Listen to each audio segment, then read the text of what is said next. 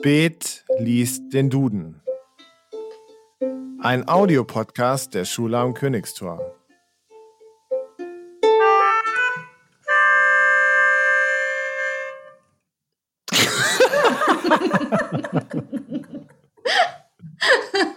Es ist so bedeutungsvoll, dieses Intro. Herzlich willkommen zu einer weiteren Folge von Spät liest den Duden, den Audiopodcast der Schule am Königstor. Wir lesen im Duden, Herr Spät macht das und ein Gast. Und heute haben wir einen Gast aus dem Sozialraum in Friedrichshain, da ist unsere Schule beheimatet. Und gleich um die Ecke wohnt ein Freund von mir, Alex. Hallo, schön, dass du dabei bist. Hello Jones, danke für die Einladung. Ich fühle mich geehrt, bei deinem Podcast dabei zu sein. Äh, das freut mich auch sehr. Ähm, ich habe mir gedacht, ich suche mir mal einen Gast aus, der auch im Friedrichshain wohnt. Und vielleicht gibt es ja dann irgendwelche Friedrichshainer Geschichten, die wir über diese Worte, die wir gleich hören, auch noch austauschen können. Sehr geil, sehr ambitioniert. Ja, meine ganz neue Idee. So, also, du hast schon mal einen Podcast gehört, du weißt, wie es funktioniert? Ja, Jones, gerade eben auf dem Klo habe ich nochmal eine gehört, eine Folge von deinem Podcast. Too much information. So. Okay. Ähm, dann, ich habe eine Seite ausgewählt und zwar die Seite 713. Ich dachte, ich darf entscheiden, wann du, dass du erstmal so blätterst. Ja, habe ich doch gerade. Geblättert mache ich immer selber, aber jetzt darfst du, jetzt darfst du, jetzt darfst du entscheiden, denn jetzt rutscht mein Finger von Zeile zu Zeile und du sagst irgendwann Stopp und dann unterhalten wir uns über dieses Wort. Okay. Ja. Stopp. Nachfolgestart. Nachfolgestart. Also Start mit zwei A, ja? Ja, genau. Der Nachfolgestart. Der Nachfolgestart. Ja, das, äh, das verwende ich öfter, das Wort. Das ist so eins von den, von den Wörtern, das so ganz regelmäßig in meinem Wortschatz auftaucht. Ja. Ähm, also Nachfolge, das ist quasi etwas, was danach folgt. Und Ja. der Start ist ein Start. Das heißt, es ist ein Start, der danach, der danach folgt. so, Soweit so klar. Also, ähm, ja. Ich, ich, ich finde es auch gut, wenn Leute Sachen erklären, indem sie das Wort nochmal selber sagen. Genau, richtig. Das, äh, das hilft. Wenn man es einfach nochmal wiederholt. Aber also ich, ich suche schon nach, ich weiß jetzt gar nicht, wie so ein Duden ähm, aufgebaut ist. Ich habe ehrlich gesagt schon lange keinen Duden mehr in der Hand gehabt. Deswegen gibt es jetzt Beispiele dazu oder müssen wir uns die jetzt erstmal ausdenken? Also in dem, in dem Fall nicht. In dem Fall gibt es äh, keine Beispiele. Das Einzige, was dahinter steht, ist, dass der Pro Plural Nachfolgestaat 10 ist. Nein. Aber ähm, was mir so einfällt, ist, was ganz oft gesagt wird, ist doch, der Nachfolgestaat von der DDR ist zum Beispiel die Bundesrepublik. Ja. Das ist doch schon mal ein gutes Beispiel. Ja, das heißt, oder, oder von der Nachfolgestaat von, von äh, davor war Nazi-Deutschland, dann kam die Bundesrepublik. Ja. Ist das so der Nachfolgestaat? Also, Gibt es da noch weitere Be Beispiele? Naja, es ist zum Beispiel bei, bei hier der UdSSR und so. Ah, ja, genau. Das sind dann genau. Nachfolgestaaten. Das ist ja dann in so viele kleine Staaten aufgesplittet worden. Wahrscheinlich sind das Nachfolgestaaten. Deswegen auch der Plural im Duden, weil das wichtig ist. Ja, genau, die Sowjetunion. Vor kurzem, ich glaube in dieser Woche, vor ein paar Tagen, war doch irgendwie der Geburtstag von Lenin, Ja. der die Sowjetunion gegründet hat. Und äh, die ist ja dann neun- 1990 oder sowas zerbrochen in ganz viele weitere Staaten. Lettland, diese Richtig. baltischen Staaten und Richtig, was gibt's denn richtig, noch richtig. alles? Weißrussland, Ukraine. Hast du denn Bezug zu diesen Ländern? Hm, Ich habe da kaum Bezug dazu. Also ich habe angefangen, da so ein bisschen zu reisen in den letzten Jahren und das ist, äh, das ist eigentlich auch ganz schön. Aber äh, so der, der Geschichtsbuff bin ich jetzt nicht so. Also du hast jetzt da schon Zahlen rausgehauen, da bin ich schon direkt beeindruckt. Ja, das ist mein Job. Das Ich sag, ich habe, das ist mein Job. Äh, äh, ich sag, habe auch wirklich diesmal nicht Wikipedia auf. Ähm, aber nee, wirklich nicht. Äh, kannst du hier sehen. Ach, Mist, ist ja ein Audiopodcast. ähm, genau, Nachfolgestaaten. Also du bist gereist in, den ehemaligen, in der ehemaligen Sowjetunion. Wo Ja, warst du genau. denn? alles? Also zum Beispiel, ich war in Polen, ich war in der Slowakei, ich war in Kroatien, ich war. Ähm, äh, ja, jetzt wird's schon interessant. Ich glaube, das sind die, die mir spontan einfallen. Okay, aber Kroatien ist, ein- ist Achtung, Klugscheiß, Kroatien ist ein Nachfolgestaat oder ist quasi, äh, war ja mal, gehört es nicht auch zu Jugoslawien dazu? Oh shit. Mann, sind wir richtig gut, was Geografie angeht, merke ich Du vor gerade. allem. Ja. Ich, ich merke, Ja. ich sollte nicht, wir sollten das Thema wechseln.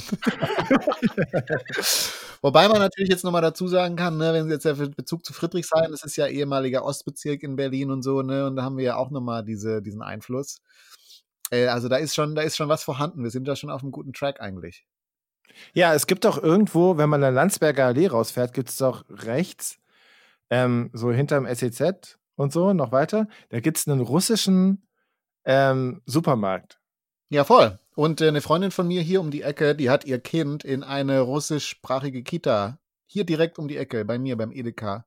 Ist eine russischsprachige, also deutsch-russischsprachige Kita, wo die Kinder zweisprachig erzogen werden, weil sie eben auch noch äh, Russisch hatte im, als Kind quasi in der Schule und dann wollte sie, dass ihr Kind das jetzt eben auch lernt. Wus wusste ich nicht. Ist direkt hier bei uns um die Ecke. Ja, krass. Aber das ist. War ja mit Russisch jetzt nicht so vertraut. Ähm, ja. Ja, aber das, das habe ich teilweise auch an, an, bei uns an der Schule. Da gibt es auch ältere ähm, Lehrerinnen und Lehrer, die auch eine DDR-Vergangenheit haben. Äh, für die ist Russisch halt auch selbstverständlich. Ja. Ähm, und ich hatte mal irgendwann so das Gefühl, dass bei uns an der Schule immer Englischunterricht auch teilweise echt schwierig war.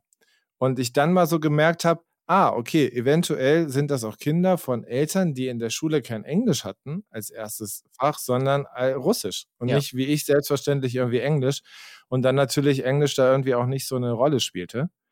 Ähm, ja, genau. Aber man merkt tatsächlich im Friedrichshain noch manche Bezüge dazu.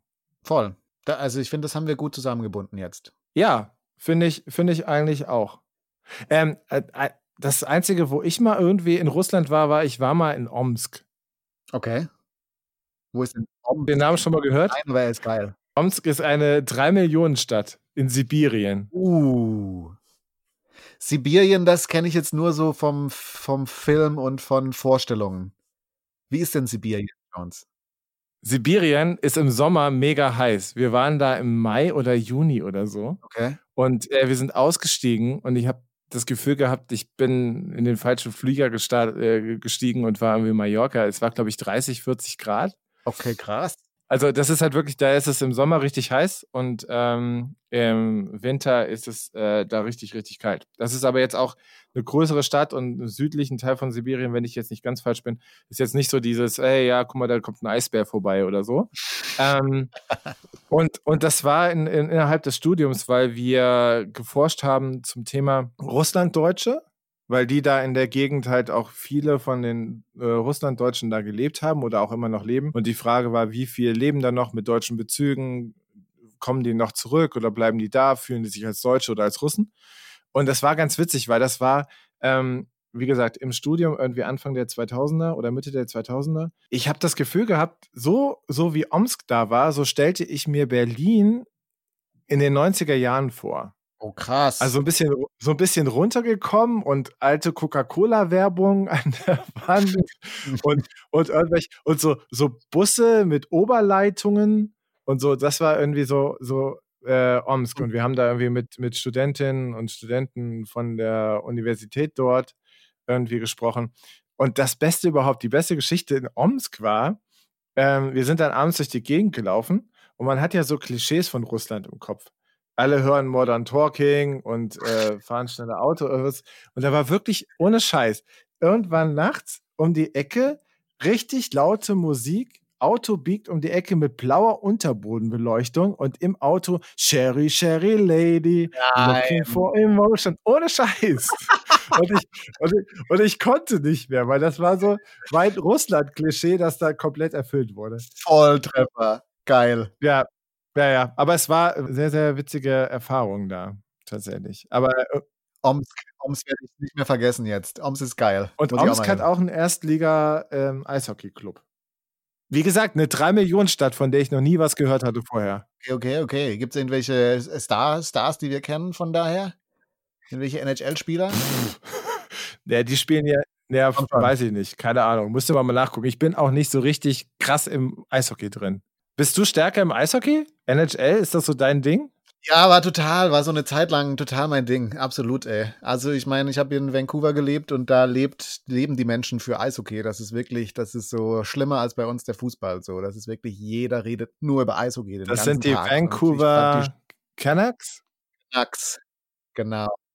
Und ähm, ich konnte überhaupt nichts damit anfangen, aber ich habe halt bei so einer Familie gewohnt und der Papa hat wirklich nonstop immer nur Eishockey geguckt. Und das heißt, die einzige Art und Weise, wie ich mit dem irgendwie in Verbindung treten konnte, war, wenn ich mich halt mit ihm vor den Fernseher gesetzt habe und das mitgeschaut habe.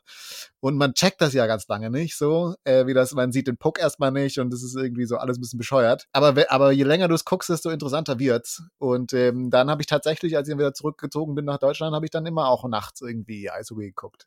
Das ist ganz geil eigentlich. Nur das Problem ist natürlich, ich habe dann auf irgendwelchen illegalen Streams geschaut, wo die Bildqualität mega scheiße ist, sodass du halt dann wirklich ja. gar nichts mehr gesehen hast. Es war halt dann irgendwann oh, Tor, ja, keine Ahnung, wie das jetzt passiert ist. Aber, aber das geil. fand ich, finde ich beim Eishockey schon immer schwierig, weil der Puck ist wirklich, also sehr, sehr schwer zu sehen. Und ich habe immer, man sieht ja immer, man sieht ja nur, wo der kann den Puck ja zum Großteil immer nur erahnen. Nein, aber nee, das ist, das ist äh, Übungssache. Also wenn du das länger schaust, dann weißt du, weil die Körperbewegung einfach anders wird, ähm, dann weißt du, was passiert und wo der Ball hin, der Puck hingespielt wird und so. Also es ist wirklich, man, man denkt irgendwann gar nicht mehr drüber nach.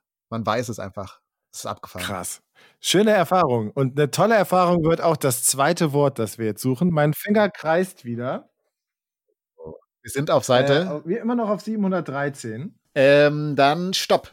Ähm, das ist wirklich zufällig. Äh, hier steht nach Christi. Nach Christi, zwei Wörter. Abkürzung NCHR, also N.CHR. Ja, das ist äh, offensichtlich eine Datierung. Nach Christi und vor Christi. Wobei ich nicht dachte, dass das nach Christi heißt, sondern nach Christus. Ich weiß nicht, warum das da ein Dativ verwendet wird. Ah, warte. Wir waren bei nach Christi Geburt. Ah, genau. Ja, das genau. und das ist Sinn. wirklich NCHR Punkt und dann noch ein G-Punkt dahinter. Also nach Christus oder nach Christi. Äh, ist unsere Zeitrechnung, oder? Es ist eine krasse Zeitrechnung. Finde ich immer noch faszinierend, äh, dass man die, die Zeit angibt nach einem bestimmten Menschen. Also der so, der, der so einen Nullpunkt gesetzt hat, quasi. Das ist immer noch abgefahren. Ich muss sagen, es gibt ja, ähm, es gibt ja andere Zeitrechnungen, mit denen ich allerdings nicht so vertraut bin. Ich also in der arabischen Welt wird ja nicht unbedingt nach Christus datiert. Es ist schon wieder großen Halbwissen. Scheiße. Ja, aber da sind, aber da, nee, Sag das mal, weiß ich auch nicht. Aber da wird, glaube ich, ich würde mal schätzen nach Mohammed oder irgendwas. Also jetzt gerade ist ja auch ähm, Ramadan. Und ja. ähm, die mhm. haben eine ganz, genau, die haben eine andere Zeitrechnung. Für die ist das, ist das ganz andere Jahr gerade. Aber ja, aber jetzt hier ist ja 2020, ist quasi 2020 Jahre nach Christus Geburt. So sind wir jetzt hier. Theoretisch, ja. Also praktisch hat man sich da verrechnet. Ach, weißt du, weißt du da mehr? Ja, ich habe mal Theologie studiert und äh, von daher weiß ich ein bisschen mehr. Also man hat sich da tatsächlich verrechnet. Man glaubt inzwischen nicht mehr, dass das, dass das Jahr Null tatsächlich das Jahr war, in dem er geboren wurde, sondern es sind irgendwie drei, vier Jahre nach vorne oder sieben Jahre nach hinten. Also man weiß es immer noch nicht, aber auf keinen Fall ist das, was wir als Null sehen, das Jahr, in dem äh, Jesus geboren wurde. Aber wie, macht, wie hat man das, wie hat man das herausgefunden? Oder wie, wie berechnet man das? Ähm, na, also man hat ja so bestimmte, man hat ja die Bibel als Quelle quasi, mit der man so ein bisschen rechnen kann. Da sind ja so Angaben und ähm, ich glaube, der Fehler ist entstanden, weil man Herodes falsch datiert hat. Ähm, zu der, das ist ja diese Anfangsgeschichte, wo irgendwie Herodes der König ist von Juda und der will jetzt alle, der kriegt irgendwie mit, dass ein neuer Herrscher geboren wird und dann lässt er alle Kinder umbringen. Das ist der Kindermord. Ähm, und das kann man datieren, ja, weil das, dazu gibt es außerbiblische Quellen. Aber da hat man sich irgendwie verrechnet bei Herodes, bei seinem Geburtsdatum, was auch immer.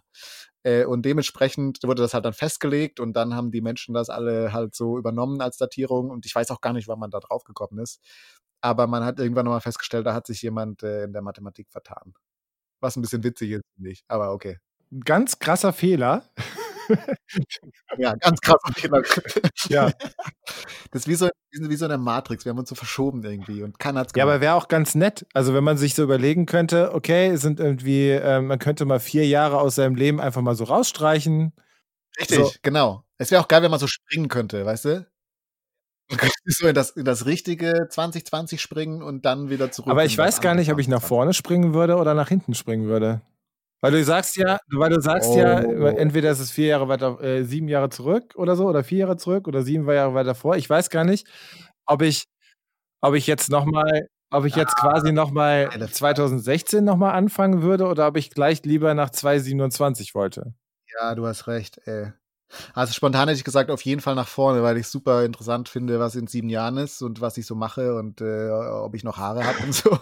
Aber, ähm, aber du hast recht, im zweiten Moment ist natürlich ziemlich attraktiv, so ein paar richtig scheiß äh, Entscheidungen nochmal noch mal anders zu machen.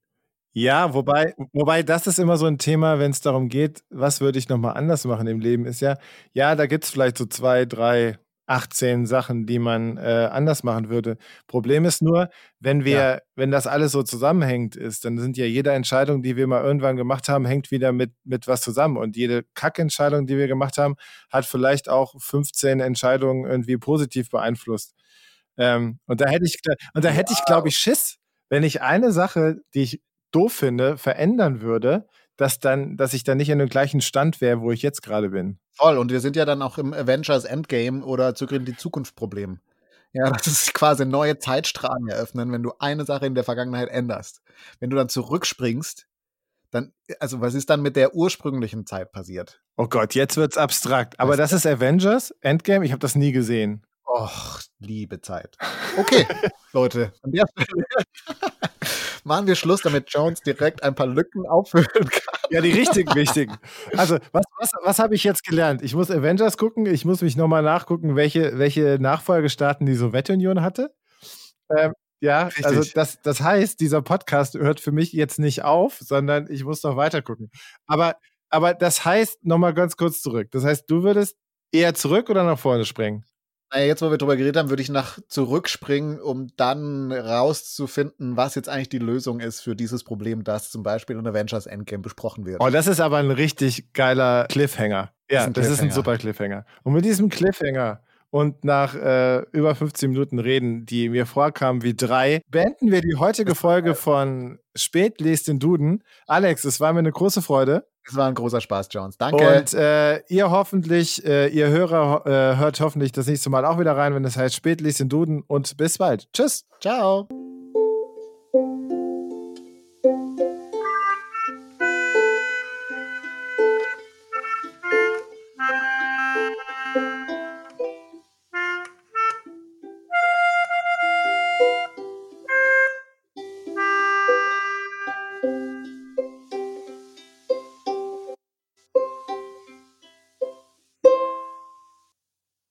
Ganz großes Kino.